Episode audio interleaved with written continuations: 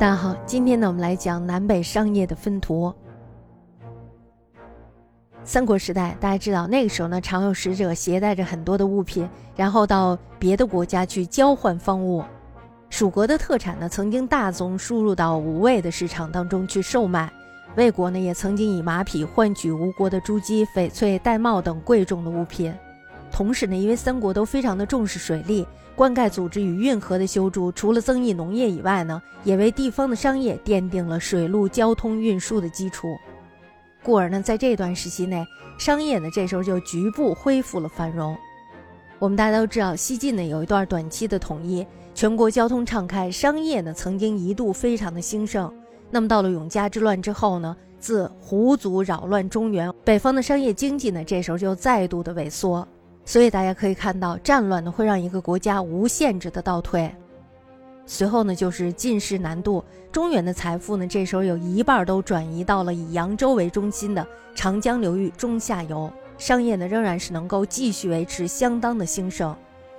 黄河流域大家知道，本来是一个商业重心区域，因为那个地方农业非常的发达，是吧？那么到了五胡十六国纷乱的时期，这时候呢世家大族设了屋堡，用以自卫。他们这时候就过起了自给自足的生活。胡族我们都知道，他们是草原文化，是彪悍的，所以呢，胡族他们并不知道如何振兴商业，因此呢，北方的商业出现了衰退的现象。只有河西一带，因为与西域贴近，所以呢，他们的商业还保持着发达。前后五个梁国立国期间，借着与西域的贸易致富，竟然能够维持偏安局面，达到数十百年。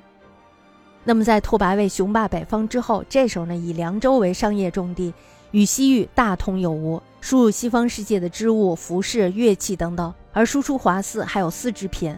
当时呢，与北魏通商的西方国家竟能达到五六十个。那么北朝初期的时候，因为有十六国的纷乱，这时候呢，商业是微弱不振的。那么自孝文起，才有了显著的恢复。国内商业方面，北魏呢设有官商，为政府营运交易。当时呢，权贵官僚兼营货值的风尚是非常鼎盛的。由于未初的时候百官无俸，大家知道那时候是给他们土地的，所以他没有俸禄。这时候呢，官员要想活得好，要想活得精彩，那么他们就开始经商，从这个商业上谋取利益。那么到了孝文帝的时候呢，就开始实施颁俸制，还有就是均田制。但是呢，官僚盈利的风气不仅没有衰减，反而是变本加厉。钱嘛是好东西。那么一般的王公大臣呢，这时候就视其财富权势垄断了商业富利，地方的官吏呢也无不兼营官吏。真正的商人呢，若不是托庇于官员之下，是很难有活动的自由的。因而呢，这种贿赂公行，甚至是官职本身，也成为了商品。也就是这个时候起，官职呢也开始公开买卖。大家知道，官商既然勾结，那么营私逐利呢，就是一个必然的情形。于是导致了北朝的政治日益腐败。大家知道，我们国家一直都在提倡反腐倡廉，是吧？为什么要反腐倡廉呢？其实就因为官呢，他是有权利的，那么他手中呢是掌控资源的，而那些商呢，他们要想盈利的话，必须要从官的手里拿到资源，这些资源呢就能够让他们富甲一方。所以呢，在这种利益的驱使下，就出现了贪污腐败。商业复兴呢，给一个城市带来了繁荣。洛阳呢，是北魏最大的商业中心。可谓是外商云集，邺城呢也是商业鼎盛，东魏、北齐都是建都于此。大家兴建以后呢，越发的繁荣。长安城呢本来是屡遭破坏，但是呢后来扶秦建都于此，于是呢又恢复了盛况。那么到了西魏、北周，又成为了都城，于是呢就成为了商业荟萃的地区。大家知道“商业荟萃”这个词儿会带来一个什么现象？那就是人口密集。人口越密集的地方，它的商业就会越繁荣。那么，它的商业越繁荣呢人口就会越密集，这就是一个大城市的兴起。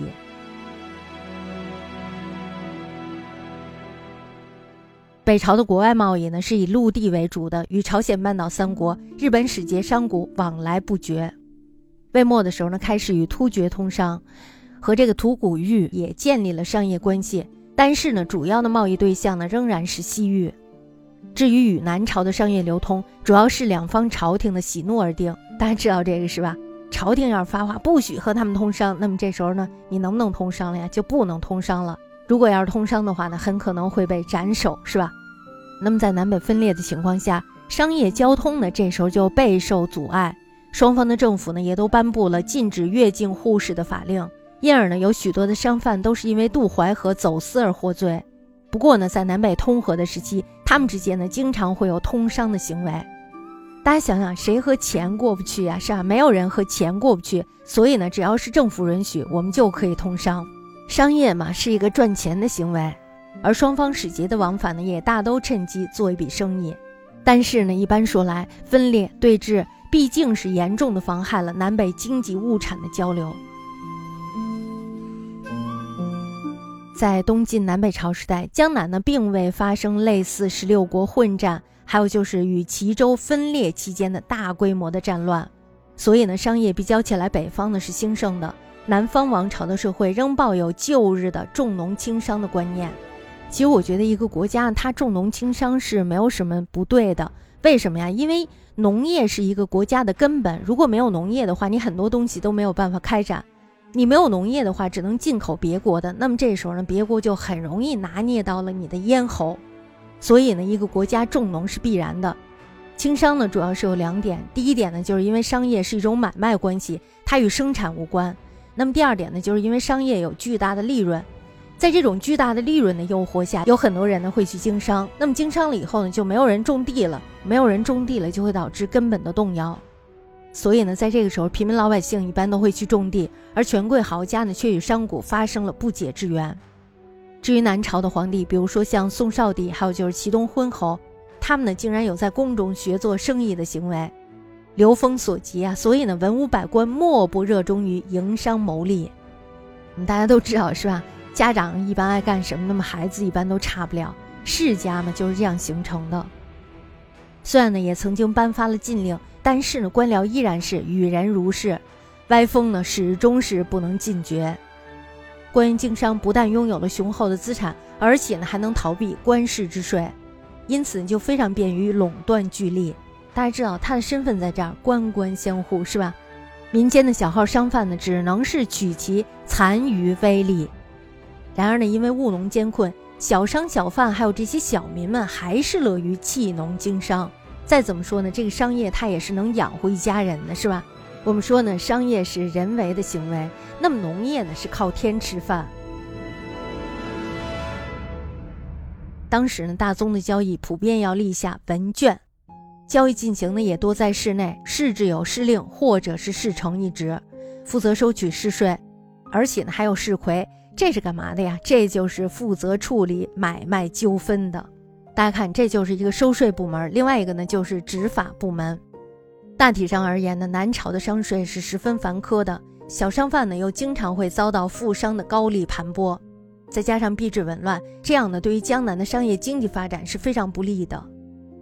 东晋南朝最大的商业中心是建康，其次呢是荆州治所江陵，大城呢有很多都集中于长江，还有就是钱塘江下游的三角洲地带。当时的京口、广陵、吴郡、会稽、余杭等城都是商业鼎盛的地区。